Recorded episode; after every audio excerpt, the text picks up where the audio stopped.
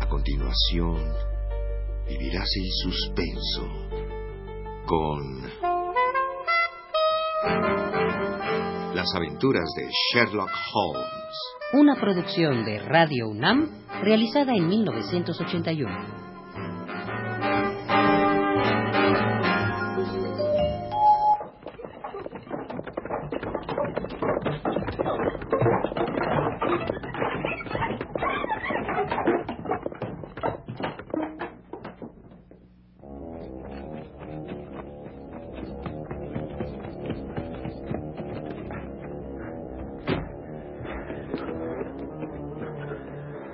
¿Qué hacemos ahora, Holmes? ¿Trae usted su revólver? Sí, Holmes. Pues lo mejor que puede hacer es sacarlo. Nos enfrentaremos con uno de los criminales más astutos que nos ha tocado de suerte. Así que debemos estar preparados para todo.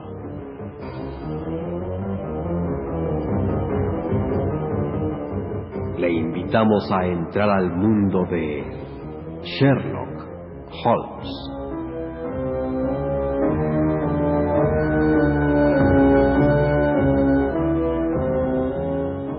Capítulo sexto. Gregson da una prueba de lo que es capaz de hacer la policía.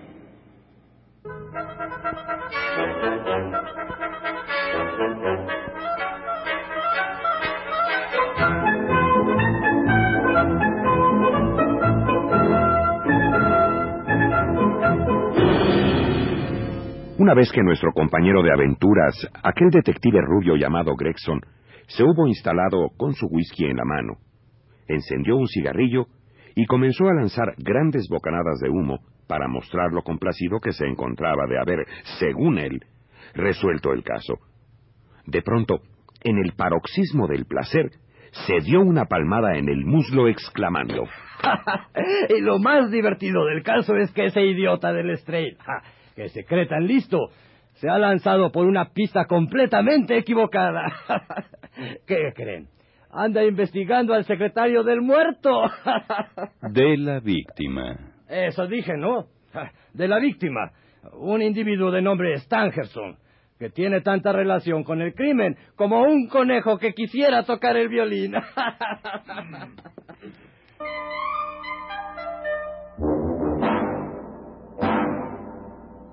Después de esa grasejada de pésimo gusto que acaba usted de hacer sobre los conejos y los violines, eh, cuéntenos eh, cómo fue que se las arregló para dar con la clave. Ah, se los voy a contar todo. Eh, espero, doctor Watson, que sepa usted guardar una conversación que únicamente debería discutirse entre detectives. Al grano, Gregson. Lo primero fue descubrir sus antecedentes en Norteamérica. Y, por supuesto, no iba yo a utilizar el correo. Ese no es el sistema de trabajar de Tobias Gregson. Mm. ¿Recuerda usted el sombrero que encontramos junto al cadáver, señor Holmes? Por supuesto. Fue fabricado por John Underwood e Hijos, que tiene su establecimiento en el 129 de la calle Camberwell. Ah, eh, no creí que se hubiera fijado en eso. ¿Estuvo usted en esa dirección? No. Ah, ¿lo ve usted? Nunca hay que desdeñar todas las posibilidades, por pequeñas que parezcan. Nada es pequeño para una inteligencia grande. Eso es lo que dije, ¿no? Pues bien, me presenté en la fábrica Underwood y pregunté si habían vendido un sombrero de esas características. ahí estaba registrada la compra. Habían vendido el sombrero a un señor de apellido Drever, que se alojaba en la pensión Charpentier. Así es como conseguí la dirección del muerto de la víctima. Eso dije, ¿no? Acto seguido, fui a visitar a Madame Charpentier. La encontré ah, muy pálida y afligida. Estaba presente también su hija. Ah, una muchacha de una belleza extraordinaria. Y fíjese bien, Holmes, tenía los ojos enrojecidos y le temblaban los labios mientras me escuchaba. Este detalle no se me escapó, claro. Y me dije, Aquí hay gato escondido. Usted, señor Holmes, conoce ya esa sensación que uno experimenta cuando se ha dado con la pista exacta. Es como un estremecimiento nervioso. Y pasada la emoción interna, la miré fijamente a los ojos y le dije...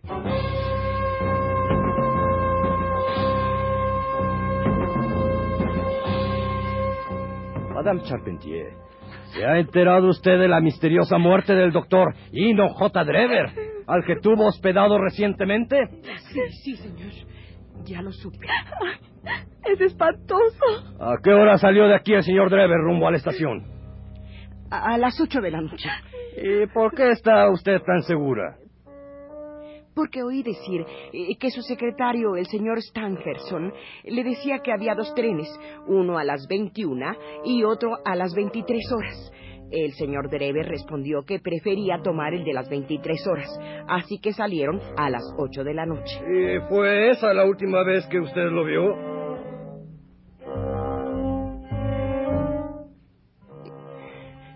Sí. No, madre, no tiene caso mentirle a este caballero. Sí, lo volvimos a ver. Después de las ocho, el señor Drever volvió a la pensión. Que Dios te perdone. Acabas de asesinar a tu hermano. Mi hermano prefiere que digamos la verdad, madre. Señoras, lo mejor que pueden hacer es contármelo todo.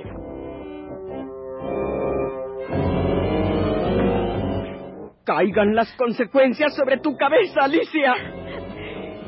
Ya que ella no ha sido capaz de callar para defender el honor de su propio hermano, se lo contaré todo, inspector. Y no me irrito con Alicia porque, porque piense que mi hijo sea culpable. Él es inocente. Y aunque a los ojos de usted y de los demás pueda parecer culpable, su nobleza, su profesión, sus antecedentes demuestran que no es capaz de matar. Cálmese, señora. Insisto. Lo mejor que puede hacer es contármelo todo. Y si su hijo es inocente, no tiene nada que temer. Alicia, quizás sea mejor que nos dejes a solas.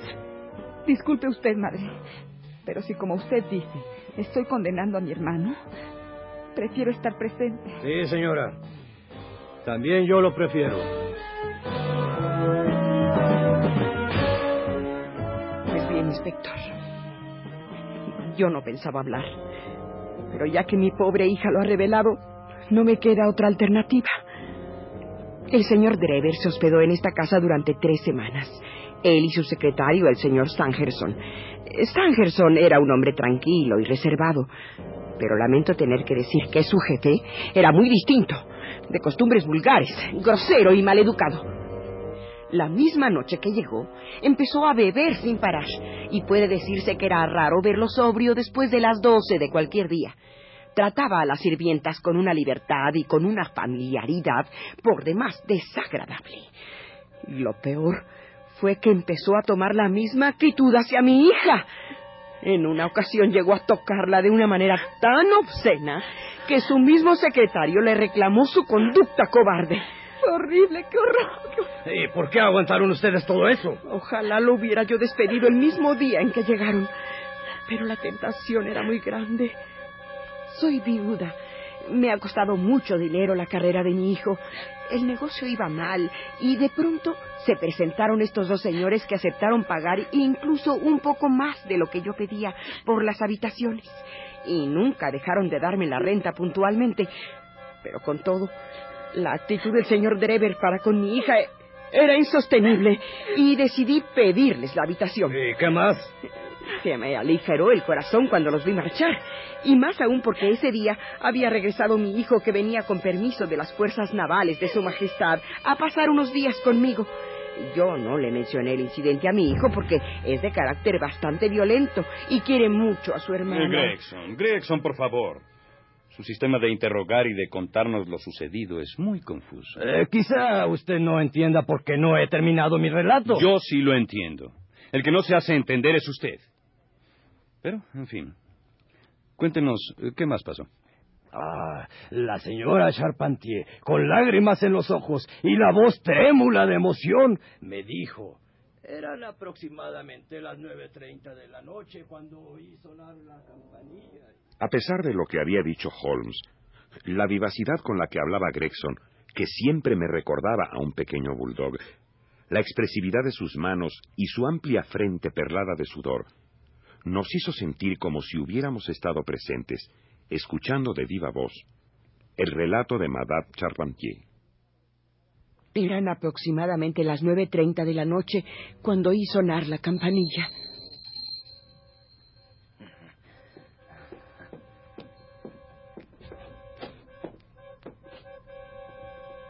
Ah, señora Charpentier, perdí el tren. ¿Y sabe usted por qué? Por una razón. Una sola razón. Y esa razón se llama Alicia. Alicia, vengo a proponerte que te fugues conmigo. Caballero, le está usted faltando a mi madre más que a mí.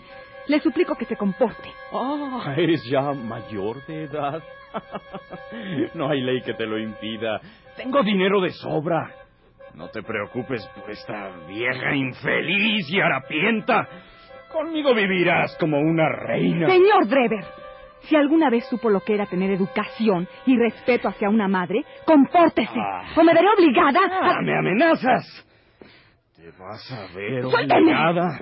Pero ahora mismo... ¡Suéltame! No me huyas, Alicia. Juré que serías mía.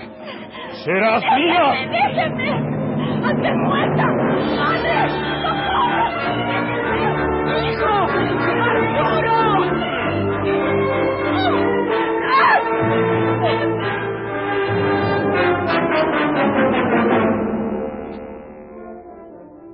Cuando levanté la vista, Arturo estaba en el umbral de la puerta con un garrote en la mano y riéndose. Yo me encargo de que este tipo no vuelva por aquí. Voy tras él para asegurarme de eso.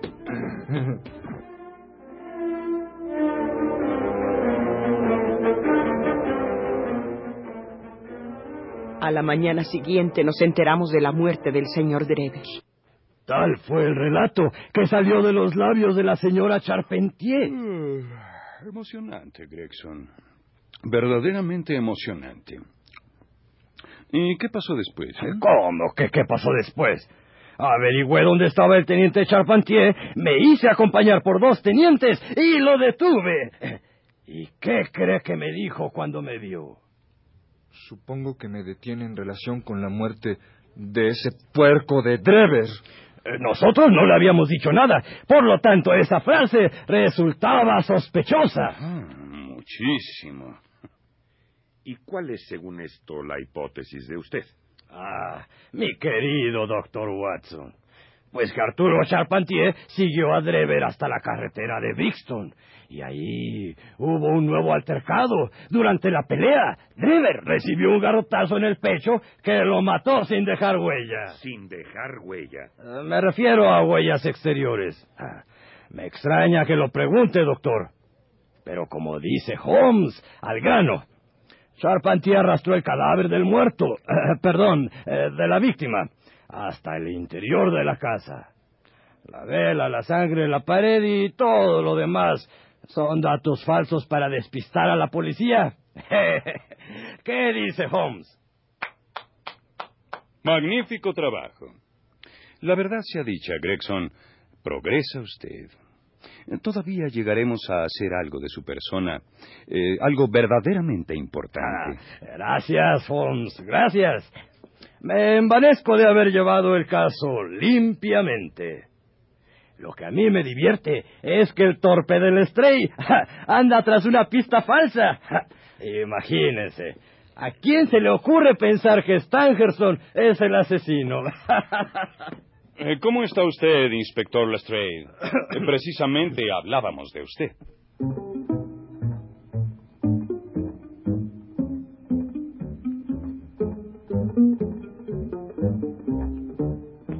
A este punto, mi cabeza daba vueltas. Frente a mí había tres detectives, cada uno tras un nombre distinto. Pero, ¿quién es el verdadero asesino? Holmes no ha querido hablar. Gregson encarceló ya a un hombre. Y ahora se nos aparece el Strade, sucio, desaliñado. Evidentemente, la presencia de su colega lo desconcierta. Está parado frente a nosotros, en el centro de la habitación, manoseando su sombrero y sin saber qué hacer. Por fin, abre la boca y dice,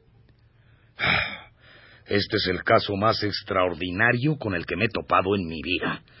Confieso, señor Holmes, que para mí el asunto ya es incomprensible. ¿Ya se convenció Lestrade? Y díganos, ¿encontró ya la pista del señor Joseph Stangerson? Sí, señor. El señor Joseph Stangerson fue asesinado esta mañana a eso de las seis en el Hotel Janus.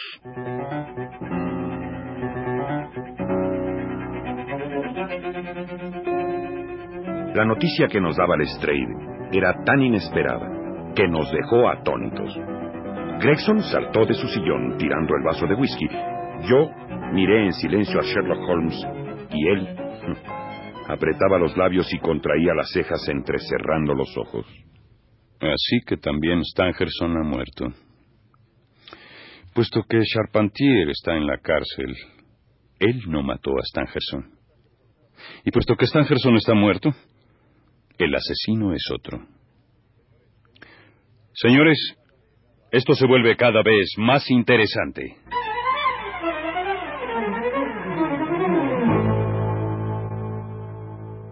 Escuche usted el próximo episodio. ¿Quién es el asesino?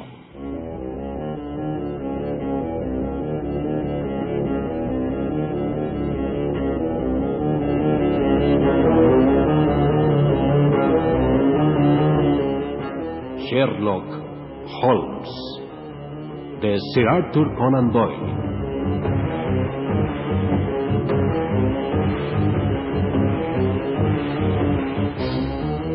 Adaptación Adán Guevara y Rolando de Castro.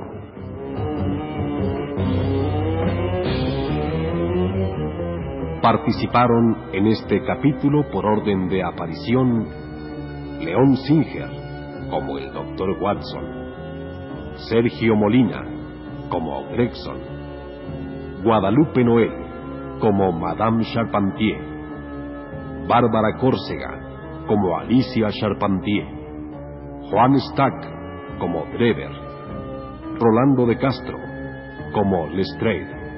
Y Federico Romano como Sherlock Holmes.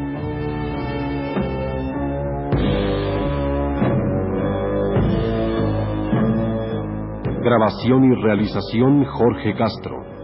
Dirección Rolando de Castro. Producción Radio UNAM.